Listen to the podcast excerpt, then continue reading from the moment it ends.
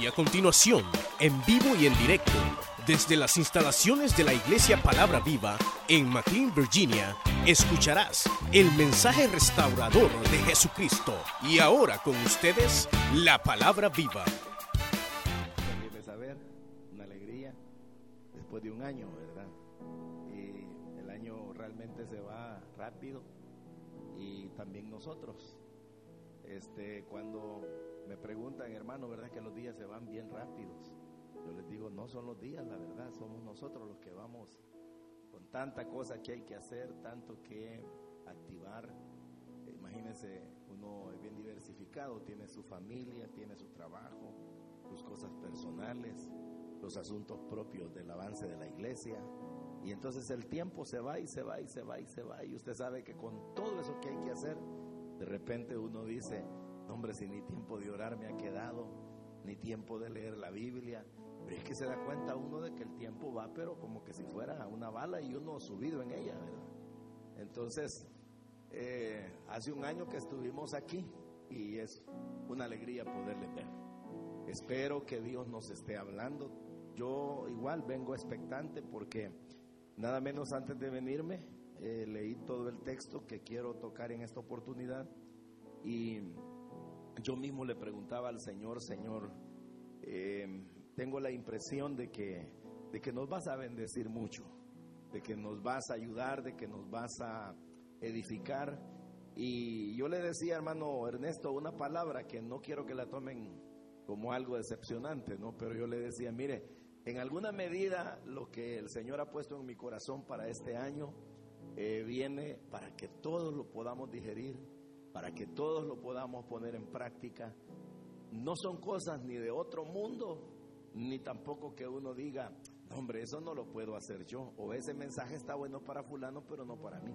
No, no, esto es para todos nosotros.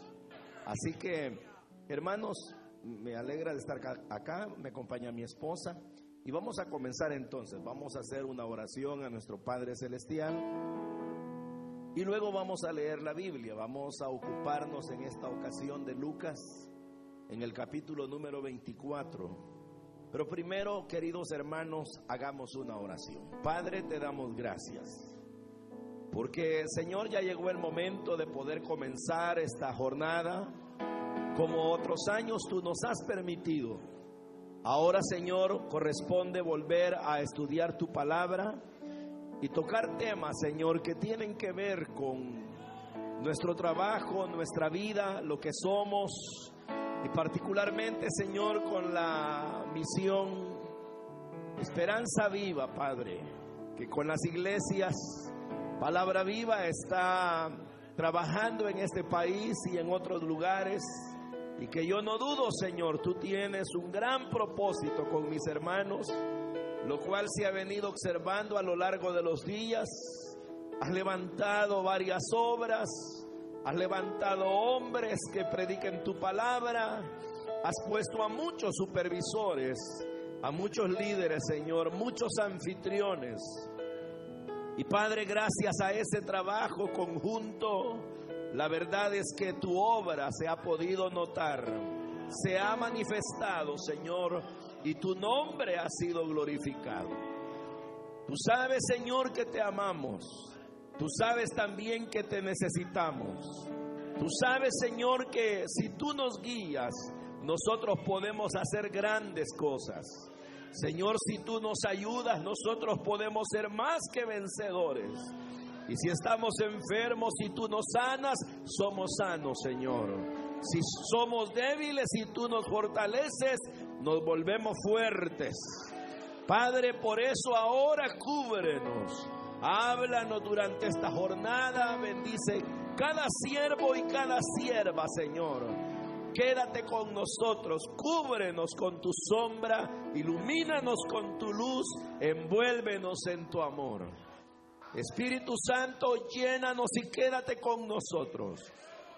Sé tú nuestro Maestro, sé tú Señor nuestro inspirador, en el nombre glorioso de Jesús. Gracias por todo, Señor, por Cristo. Amén. Amén. Vamos a leer de una sola vez el texto. y vamos a ir paso a paso, pero leámoslo todo. Dice versículo 13, capítulo 24. ¿Ya lo tienen, hermanos? Dice, y aquí dos de ellos iban el mismo día a una aldea llamada Emaús, que estaba a 60 estadios de Jerusalén. E iban hablando entre sí de todas aquellas cosas que habían acontecido. Sucedió que mientras hablaban y discutían entre sí, Jesús mismo se acercó y caminaba con ellos. Mas los ojos de ellos estaban velados para que no le conociesen. Y les dijo, ¿qué pláticas son estas que tenéis entre vosotros mientras camináis? ¿Y por qué estáis tristes? Respondiendo uno de ellos que se llamaba Cleofas, le dijo, ¿eres tú el único forastero en Jerusalén que no ha sabido las cosas que en ella han acontecido en estos días? Entonces él les dijo, ¿qué cosas? Y ellos le dijeron, de Jesús Nazareno, que fue varón profeta, poderoso en obra y en palabras, delante de Dios y de todo el pueblo y cómo le entregaron los principales sacerdotes y nuestros gobernantes a sentencia de muerte y le crucificaron. Pero nosotros esperábamos que Él era el que había de redimir a Israel. Y ahora además de todo esto, hoy es ya el tercer día que esto ha acontecido. Aunque también nos han asombrado unas mujeres de entre nosotros, las que antes del día fueron al sepulcro y como no hallaron su cuerpo, vinieron diciendo que también habían visto visión de ángeles, quienes dijeron que él vive. Y fueron algunos de los nuestros al sepulcro y hallaron así como las mujeres habían dicho, pero a él no le vieron. Entonces él les dijo, oh insensatos y tardos de corazón para creer todo lo que los profetas han dicho. No era necesario que el Cristo padeciera estas cosas y que entrara en su gloria.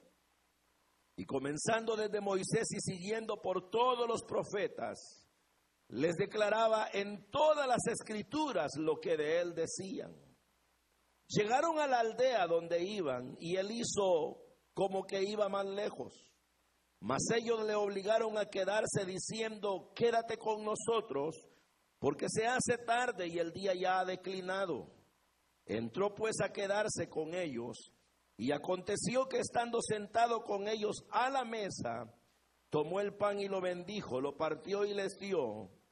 Entonces les fueron abiertos los ojos y le reconocieron, mas él se desapareció de su vista. Y se decían el uno al otro, no ardía nuestro corazón en nosotros mientras nos hablaba en el camino y cuando nos abría las escrituras. Y levantándose en la misma hora, volvieron a Jerusalén y hallaron a los once reunidos y a los que estaban con ellos, que decían, ha resucitado el Señor verdaderamente y ha aparecido a Simón. Entonces ellos contaban las cosas que les habían acontecido en el camino y cómo le habían reconocido al partir el pan. Mientras ellos aún hablaban de estas cosas, Jesús se puso en medio de ellos y les dijo, paz a vosotros. Entonces espantados y atemorizados pensaban que veían espíritu. Pero él les dijo, ¿por qué estáis turbados y vienen a vuestro corazón estos pensamientos? Mirad mis manos y mis pies, que yo mismo soy. Palpad y ved, porque un espíritu no tiene carne ni huesos, como veis que yo tengo. Y diciendo esto les mostró las manos y los pies. Y como todavía ellos de gozo no lo creían y estaban maravillados, les dijo, ¿tenéis algo aquí de comer?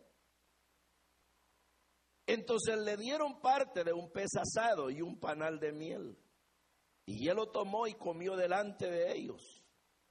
Y les dijo, estas son las palabras que os hablé estando aún con vosotros, que era necesario que se cumpliese todo lo que está escrito de mí en la ley de Moisés en los profetas y en los salmos. Entonces les abrió el entendimiento para que comprendiesen las escrituras y les dijo, así está escrito Y así fue necesario que el Cristo padeciese y resucitase de los muertos al tercer día, y que se predicase en su nombre el arrepentimiento y el perdón de pecados en todas las naciones, comenzando desde Jerusalén. Y vosotros sois testigos de estas cosas. He aquí yo enviaré la promesa de mi Padre sobre vosotros, pero quedaos vosotros en la ciudad de Jerusalén hasta que seáis investidos de poder desde lo alto. Y lo sacó fuera hasta Betania y alzando sus manos los bendijo. Y aconteció que bendiciéndolos, se separó de ellos y fue llevado arriba al cielo.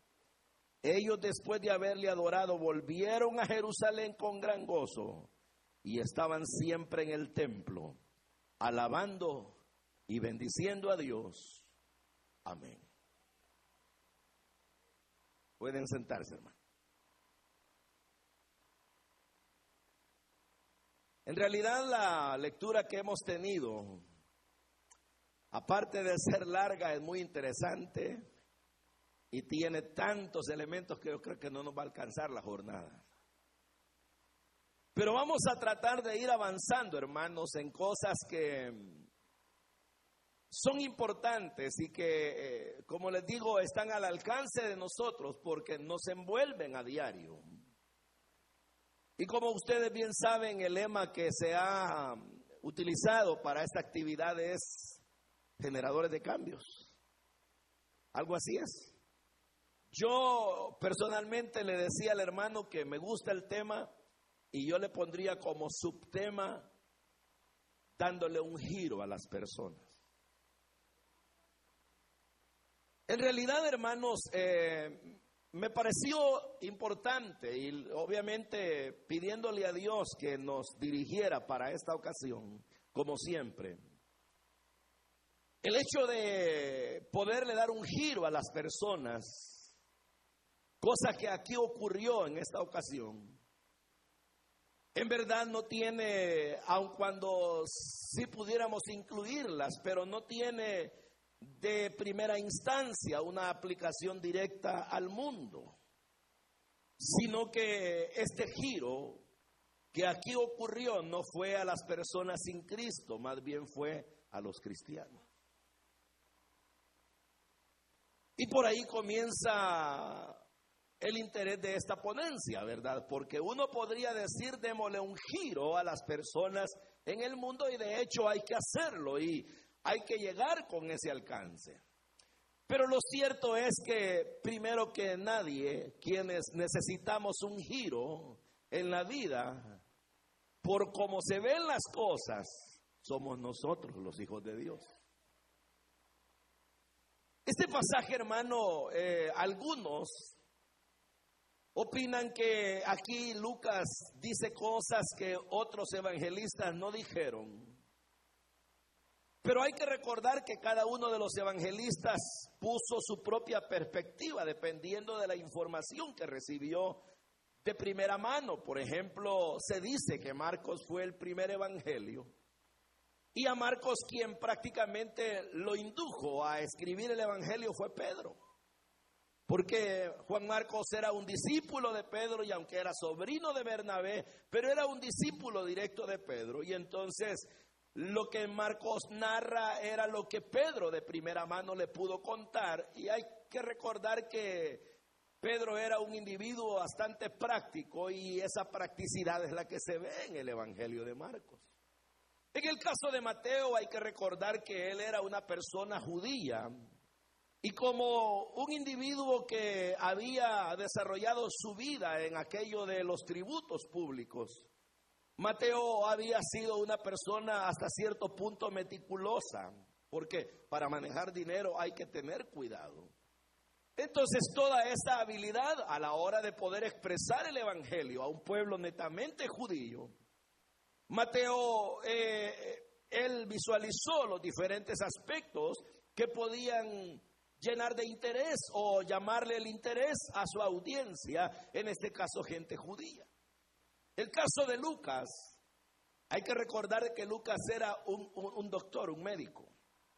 Y como médico que era, era una persona especializada, ¿verdad? En la investigación de las cosas del cuerpo. Él era un médico eh, de aquella época muy bueno, eh, preparado eh, en el ambiente griego. Por lo tanto, se podía decir que Lucas era una eminencia. Pero por la misma razón de que era un médico, Lucas siempre procuraba que aquellas cosas que él aseveraba fueran investigadas primero. Y no hablar solo por hablar, sino que él procuraba que aquello de verdad fuera fidedigno. En ese sentido es que él hizo la investigación, ¿verdad? Y de igual manera, cuando él escribe a Teófilo, algunos piensan que Teófilo somos todos nosotros, ¿verdad? Que no existía el tal personaje, sino que él utilizó un nombre para referirse a todos sus lectores. Otros dicen que sí, que era un hombre de alguna posición romana. El asunto es de que Lucas era un verdadero investigador y entonces su evangelio se basa en aquellas cosas que él pudo investigar de primera mano, cosa que él defiende y dice, yo investigué. Ahora, el asunto es, hermano, que al investigar Lucas no investigó solo una cosa, ¿verdad? Como por ejemplo, quiénes fueron los predecesores de Jesús, si había un Juan el Bautista o luego un nacimiento virginal, sino que Lucas prácticamente narra toda la vida de Jesús.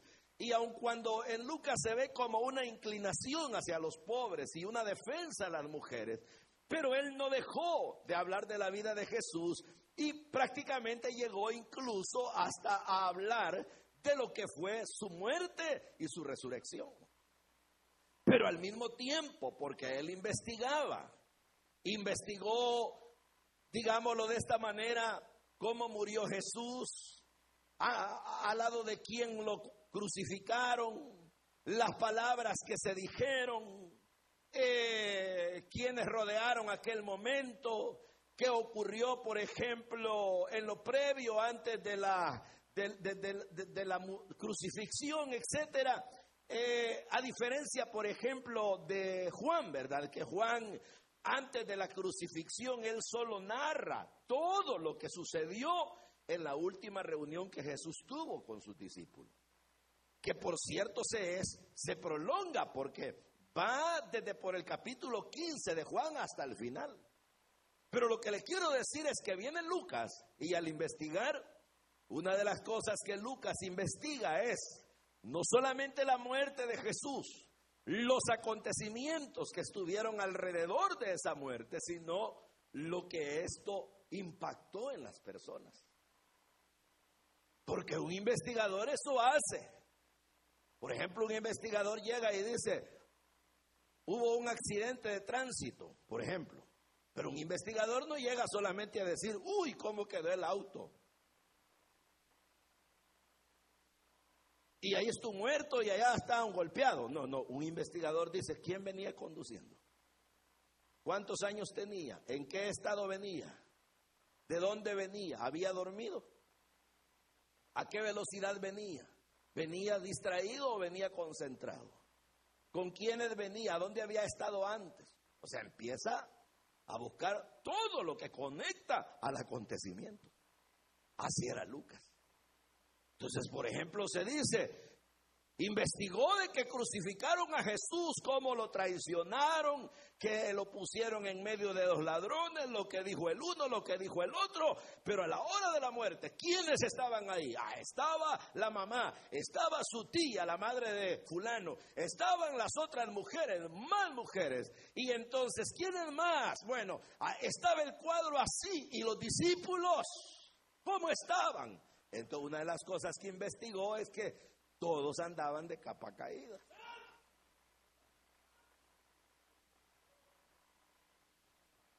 Entonces, quizá hermano, así como para ponernos un poquito más despiertos es, ¿cómo están ustedes?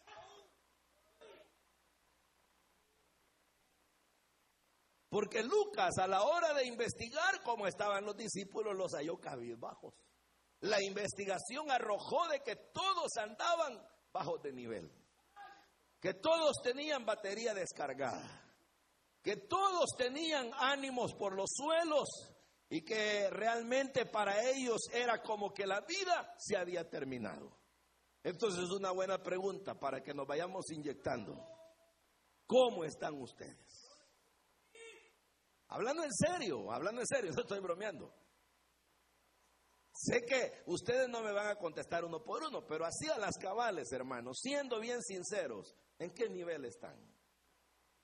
¿Tanque lleno? ¿Medio tanque? un cuarto, reserva, ya agarró basura de la membrana. ¿Cómo está esa batería? 24 voltios, 12, 8, 6, ya se le apaga el carro, no arranca. Es que ese es el punto. Y por eso, sinceramente les digo, me inquieta, hermano, el interés de Dios de darnos un giro a nosotros. Porque el asunto es de que aquí el problema, ahí no se está enfocando al mundo sin Cristo. Aquí está olvidado Herodes, aquí está olvidado Pilato, aquí está olvidado eh, los soldados. Aquí lo que importa es cómo estaban los discípulos. Y cómo estaban mal. Los discípulos andaban mal. Y como ya hemos hablado, ¿qué es un discípulo? ¿Se acuerdan qué es un discípulo? Un alumno. ¿Y un alumno de quién aprende? De un maestro. Entonces está mal y está grave que un discípulo ande acabado, pero estaría peor si el maestro también no estaba. Pues sí, porque que el discípulo esté mal, pero que su maestro esté bien, hay esperanza. Pero si el maestro también está acabado, dígame quién los levanta los dos. Entonces el asunto es, hermano, que es bien importante comenzar reconociendo varias cosas. Número uno, que en realidad el discipulado estaba mal. Estaba, como le repito, desanimado, como lo quiera llamar, cabizbajo, desmotivado, sin interés, acabados, etcétera, etcétera. Pero el maestro, ¿cómo estaba? De él se decía, lo mataron. Eso es lo que la gente decía. De él se sabía, lo crucificaron. De él se sabía, lo sepultaron. De él se sabía, el cuerpo desapareció. De él se sabía, lo fueron a buscar y no lo hallaron. Y esto, como le digo, aparte de poder ubicarnos en cómo estaba el discipulado, quiero comenzar por ahí. ¿Cómo estaba el maestro? Entonces el maestro, para empezar, estaba vivo. Porque como dice ahí, dice, y aquí, después de la crucifixión, ahí donde comenzamos la lectura, y hoy solo vamos a ocupar varios versículos, dice, y aquí dos de ellos iban el mismo día a una aldea llamada Emmaus, que estaba hacia abajo, a 11 kilómetros, aquí dice 60 estadios, de Jerusalén, e iban hablando entre sí de todas aquellas cosas que habían acontecido. Y sucedió que mientras hablaban y discutían entre sí, Jesús mismo se acercó y caminaba Entonces lo primero, hermano, que hay que ir ya notando, porque ¿cómo es el lema de la actividad? Un giro a las personas. Entonces mire usted cómo son las cosas, hermano. Y yo quiero aquí acotar esta situación, ¿verdad? No quiero desperdiciar la oportunidad. Y es el hecho de que dice que ellos discutían entre sí de todas aquellas cosas que habían acontecido. Pero ¿qué era lo que había acontecido? Lo que ya dijimos, ¿verdad? La muerte del Señor y que para ellos todo se había terminado. Pero es bien interesante, porque por ahí comienza el desánimo de la gente. ¿Qué es lo que hablamos? ¿Qué tipo de pláticas tenemos nosotros? Hermanos, por el amor de Dios, es que de la abundancia del corazón habla la boca. Y lo que uno tenga dentro del alma, si es pobre, pobre lo hará. Si es rico aquello que uno tiene, son riquezas, pues riquezas tendrá la persona. Pero ¿qué era lo que hablaban estos?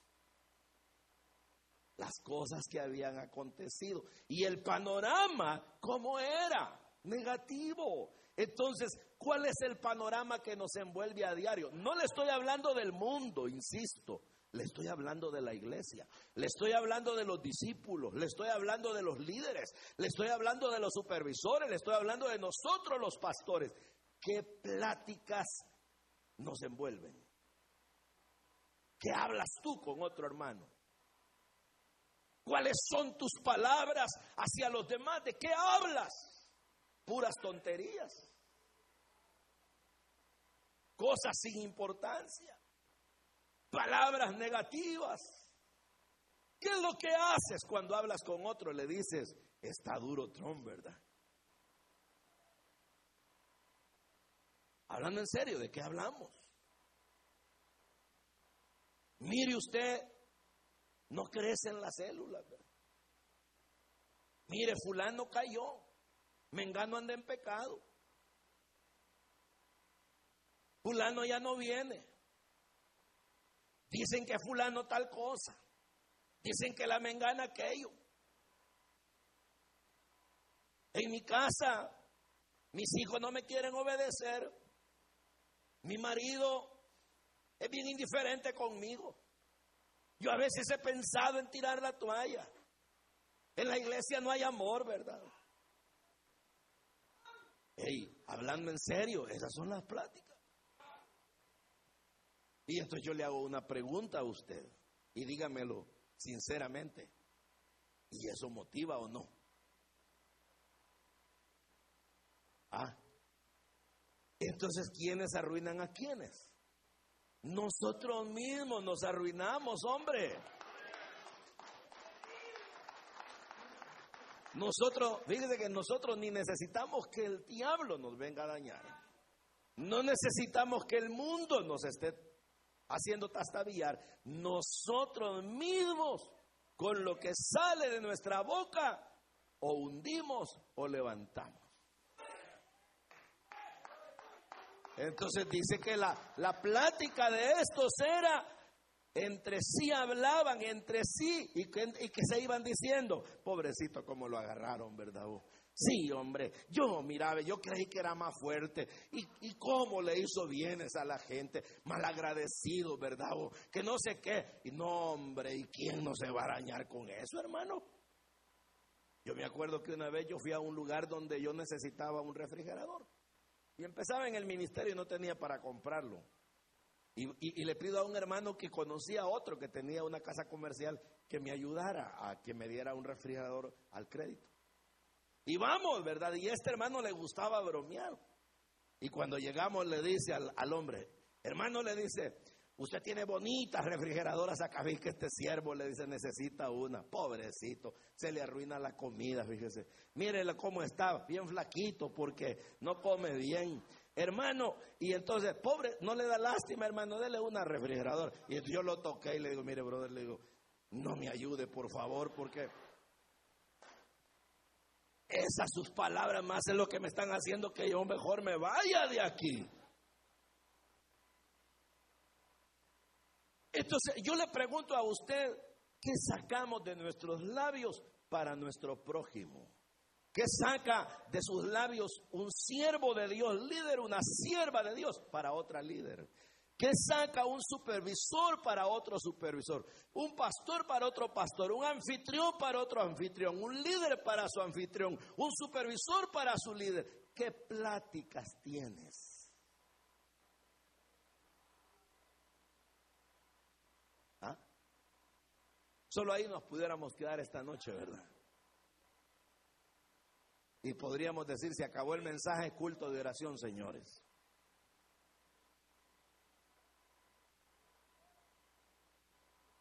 Porque tendríamos que empezarle a confesar al Señor a cuántos hemos desanimado. ¿A cuántos hermanos no hemos dañado con lo que decimos? Y ahí ah, después se va la otra persona a comentar con otro y le dice, quizás está grave el asunto, vos, porque fulano me lo dijo. Y, yo que yo de fulano no esperaba que me dijera tal cosa, pero si él lo dice, es que está seria la cosa.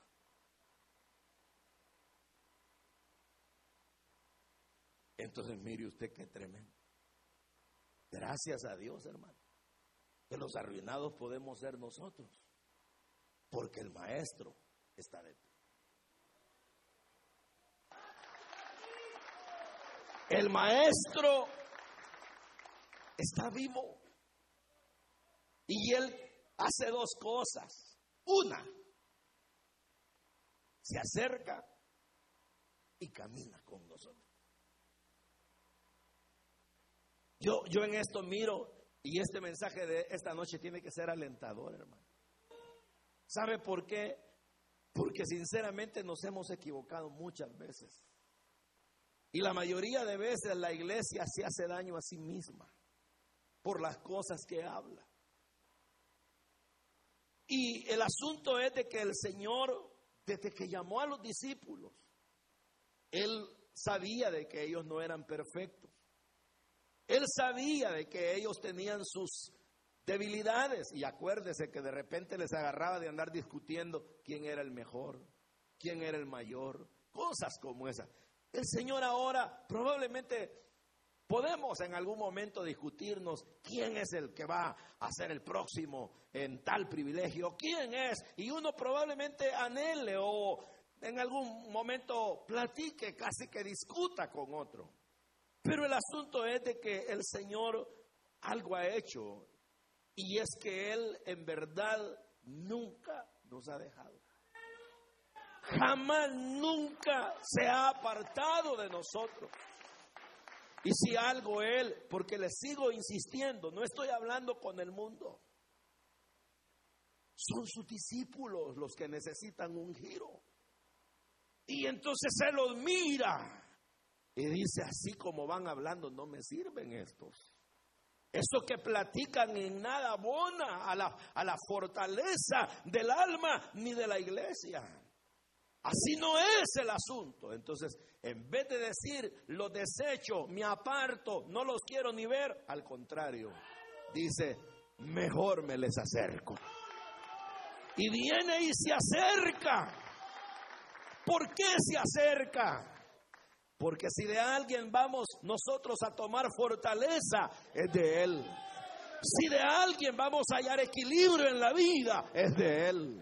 Y si de alguien vamos a encontrar, hermano, lo que necesitamos para levantar la cabeza y para ver claramente y pegar un giro, es de Cristo. A él no lo venció la muerte. Satanás se quedó mudo donde lo vio levantarse. Los demonios salieron corriendo despavoridos a contarle a su jefe, ya viste lo que hizo, se levantó. Los cielos que se habían hecho tinieblas se volvieron a aclarar. Y tanta fue la fuerza a levantarse que no se vino solo, muchos se levantaron también. Y se pone a la par de ellos porque Él nunca te ha dejado. Él siempre ha estado cerca de ti, tan cerca que dice la Biblia que si nosotros lo buscáramos palpando le hallaríamos, porque en Él estamos, Él va con nosotros, Él lo dijo, todos los días estaré con vosotros hasta el fin de la existencia. ¿Y para qué se acerca? Para ayudarnos en aquello que nos hemos debilitado en aquello que nos hemos confundido, en aquello que nos está haciendo daño. Él podría desecharnos, podría quitarnos, hermano, cualquier cosa, la vida, el privilegio, la oportunidad, pero no lo hace, no lo hace. A Él le servimos fuertes, a Él le servimos vivos, a Él le servimos con otra mentalidad. Entonces lo que dice es, mejor me acerco a ti. Y Jesús al acercarse, mire, No estoy enseñando una doctrina, pero usted bien sabe que uno percibe que el Señor está ahí. Sabe que uno está, que Él está ahí. No solo por su omnipresencia, es que de repente Él hace que uno perciba su presencia. La fortaleza en el alma, en una buena oración, cuando uno va y medita lo que ha hecho, lo que ha realizado, las palabras que ha dicho, o una luz que le vino, o un mensaje que oyó, o algo que ocurrió. Hermano, el Señor tiene muchas maneras de hacerlo entrar en razón a uno, pero lo lindo es que no se queda lejos. Él no es el tipo de maestro que al alumno lo va a dejar que aprenda por larga distancia. Él no es el tipo de maestro que te va a desechar o se va a olvidar de ti o te va a reprobar o va a decir, no, cuando estés capaz volver. No, Él se acerca. Él se acerca y va contigo como fue con aquellos que iban para Emaús. Ahora, yo quiero decirles algo y quiero ir aprovechando también. Porque Jesús vino, aunque voy a decir lo otro, pues para, para llegar a donde pretendo terminar esta noche. Pero se les acerca y camina con ellos. Una cosa es acercarse y otra cosa es caminar con. ¿Y en qué camina Jesús con nosotros? En todo. Cuando tú vas para tu trabajo, Él va contigo. Cuando tú duermes, Él está allí. Él no duerme. Cuando tú te levantas, Él está parado. Cuando tú comienzas las cosas diarias de tu vida, Él ahí está contigo cuando vas al supermercado a comprar, cuando vas manejando tu carro. Ahí va el Señor. Cuando vienes al culto, cuando te pones a adorarle, cuando vas a la reunión, Él va contigo. Él está allí cuando invitas a la gente, cuando le das el estudio, cuando supervisas el sector, cuando vas manejando cansado. Él ahí va, Él te va viendo cansado y dice, adelante mi siervo. Y te ve, y te ve cansado. Y te ve muchas veces agotada y te ve muchas veces frustrado, pero ahí va cerca. ¿Por qué? Porque la característica de Jesús es estar cerca y caminar con nosotros. Por eso es que Marcos dice, y él iba con ellos, confirmando la palabra con las señales que le seguían, porque él está. Entonces, ¿cuál es toda la finalidad de Jesús? El. Hermano, la trayectoria de este, de este pasaje es, mire, poner a, los, a, sus siervos así, mire, iban hacia el, hacia, hacia el descenso, darles una enroscada. A mí me preguntó una vez un hombre, hermano, ¿y usted ha sentido algún giro alguna vez en su ministerio? Y fíjese que sí. Hace 15 años yo sentí un giro. Un giro que, si yo lo tratara de describir, diría que fue algo así, mire, como que el Señor me agarró y me hizo, te falta una enroscada. Algo andaba flojo. Entonces, esa es la idea de Jesús. Porque para él, hermano, ¿cómo cree que le puede servir al Señor un líder que no tiene ni visión? ¿Cómo cree que le puede servir a Dios un líder derrotado? Porque hay gente que ya está derrotada. Agarra la, Biblia y va el sábado, pero ya va derrotado. No se siente motivado, incluso derrotado al ir, derrotado al hablar, derrotado al llenar un informe, ni quieren llenarlo. Pues. Derrotado al venir al culto, derrotado. Y muchas veces si la gente no renuncia, ¿sabe por qué no renuncia? Por honor. ¿Es cierto eso? Por no sentirse del todo en el suelo y porque no digan algo los demás. Aunque sea que miren el escaparate, el aparato, el, el carapacho, como dicen en El Salvador, que miren algo. Pero cuando uno solo tiene lo de encima, ¿qué hace uno en una milpa, vaya? Pone un espantapájaro. Pero en eso se convierte una persona que ya está derrotada.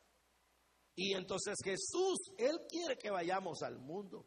Él quiere conquistar las personas, pero ¿cómo lo va a hacer si no nos da vuelta a nosotros? Si Él no trabaja con nosotros. Entonces lo primero que hace es, Él dice, me les acerco. Mi hijo, mi hija, no creas que estoy lejos, estoy aquí contigo.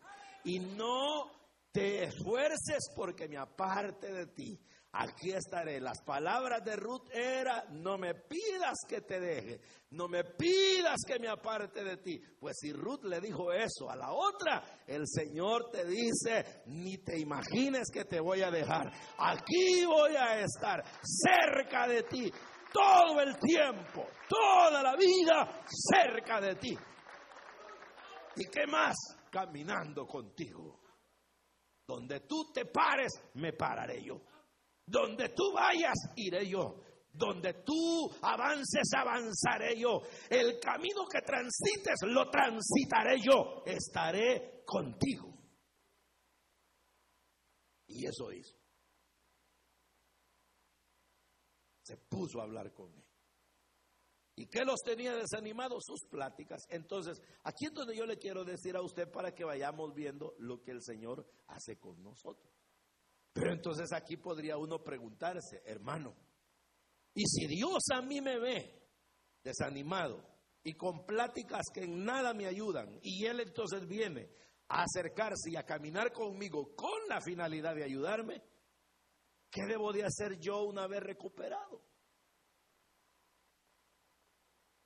¿Ah? Jesús lo dijo, apacienta mis ovejas. Entonces es ahí donde viene usted y dice, bueno, si yo tengo en el panorama una célula, un sector, una iglesia, ¿y por qué está conformada esa iglesia? Y aquí les voy a tener que hablar de algo muy importante. Voy a mezclar el trabajo. Ustedes tienen un núcleo en la célula. Y ese núcleo, en la mayoría de casos, es un núcleo viejo. Y esa gente es la que siempre está ahí en la célula.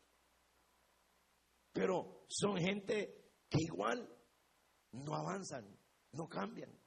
Y entonces viene usted y usted tiene una, una célula que es la gente que viene a los cultos, es la gente que ofrenda y diezma, es la gente que está con usted en la casa, es la gente que hace el refrigerio, es la gente que está ahí, pero es la misma. Esa gente está ahí enero, esa gente está ahí febrero, esa gente está ahí marzo. ¿Y qué ocurre? Que esa gente, si usted no se ha dado cuenta, es el núcleo. Lo voy a poner de esta manera. Toda célula tiene núcleo y tiene citoplasma. La mejor manera de verlo es con un huevo. Ahí está la yema y es el núcleo y la clara que es el citoplasma. ¿Cuál tiene el ADN para que saque otro pollito? No es la clara, es el núcleo. ¿Qué pasa cuando ese núcleo se multiplica? Hay vida nueva. ¿Por qué no se multiplica el núcleo de la célula en la reunión familiar?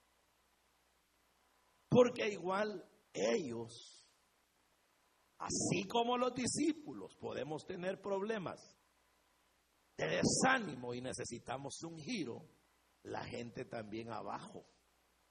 Porque como la epidemia o la enfermedad le cae a los de arriba, también le llega a los de abajo. Entonces la gente no reacciona porque no te ve que reaccionas tú. Entonces tú puedes ir diciendo, si entonces el Señor quiere darme un giro, y para ello comienza acercándose a mí y caminando conmigo. ¿Qué tengo que hacer yo con la gente?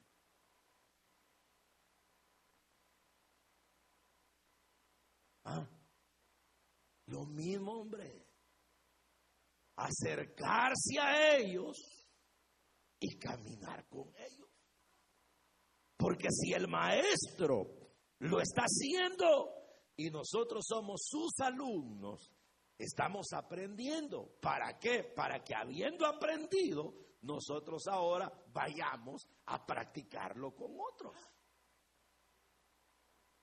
Fíjense que yo no sé si a ustedes les dije, ¿verdad? Pero me gusta mucho el sistema de una, de una universidad teológica que al final ya ni supe de ellos, pero me interesó la manera como ellos enseñan.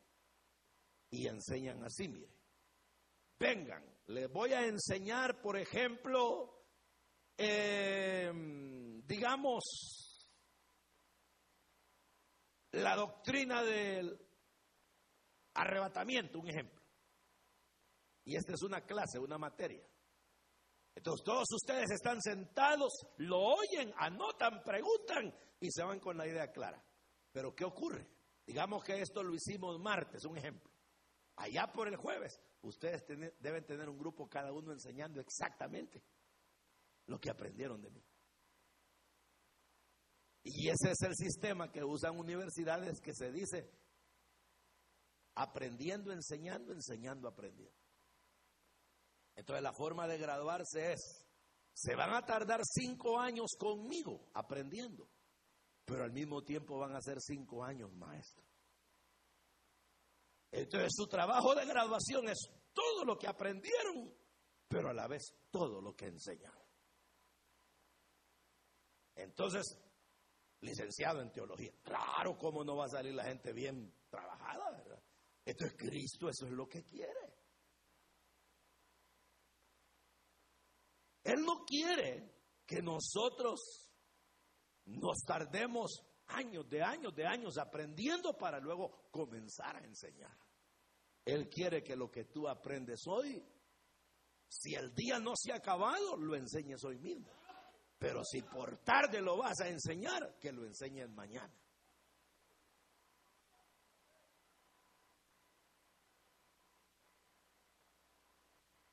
Entonces, con la llave que abrimos estas conferencias de hoy, la temática es, necesitamos un giro. Lo que hablamos nos hace daño si es negativo, pero Jesús está cerca, camina con nosotros, para que luego, yo teniendo conciencia de ello y percibiendo su presencia y su apoyo, yo también reconozca que no debo de abandonar a los que vienen en pos de mí. Queridos hermanos, si he de serle sincero, ya rayó aquello de no crecemos. Ya rayó aquello de que no avanzamos. Ya rayó aquello de estamos los mismos. Para muchos ese es el refrán de la vida. Entonces, ¿qué te pasa? Para eso te creó Dios. Así funciona el Dios tuyo. El Dios tuyo fue a hacer un trabajo, pagó por ti, se entregó completo y se levantó porque él sabía que tú lo ibas a necesitar y él sabía que muerto no te servía. Él te servía Te sirvió muerto un tiempo para tu redención. Pero luego se levantó porque para toda la vida lo ibas a necesitar a tu lado. Vivo cerca de ti, ayudándote, fortaleciéndote, para que cuando te sientas débil, en su poder se perfeccione en tu debilidad se perfecciona el poder de Él. Para que cuando te sientas que ya no aguantas, entiendas que en Él hay nuevas fuerzas. Y que uno puede en un momento determinado sentir que ya llegó al fondo. Pero el brazo del Señor es tan fuerte y tan extenso que ahí llega para levantarnos, para sacarnos y para decirte, hey muchacho, hija, aquí estoy y camino contigo. ¿Y para qué? Ah, para comenzar una tarea que la vamos a ir viendo paso a paso. Y al final, te da la vuelta.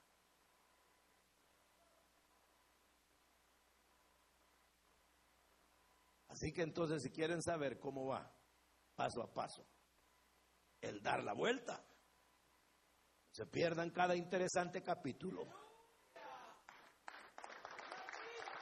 En este mismo lugar, a diferentes horas.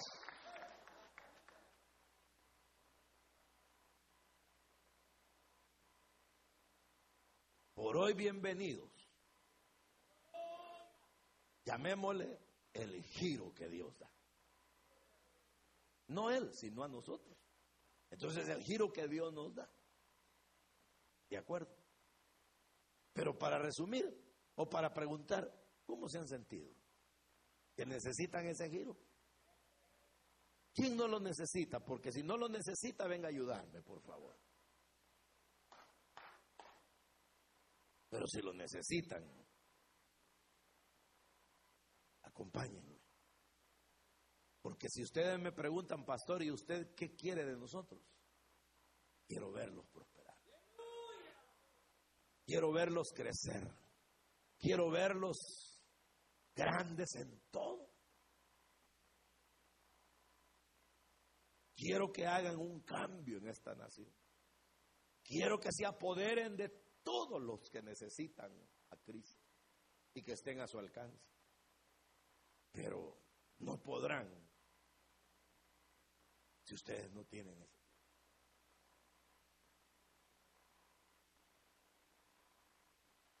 ¿De acuerdo? Entonces, hermano, tal vez les parezca corto, pero por hoy eso es todo. Usted escuchó el mensaje restaurador de Jesucristo desde las instalaciones de la iglesia Palabra Viva en McLean, Virginia. Si este mensaje ha sido de bendición para su vida y necesita oración, contáctenos al teléfono 571-633-0469. 571-633-0469. Que Dios le bendiga.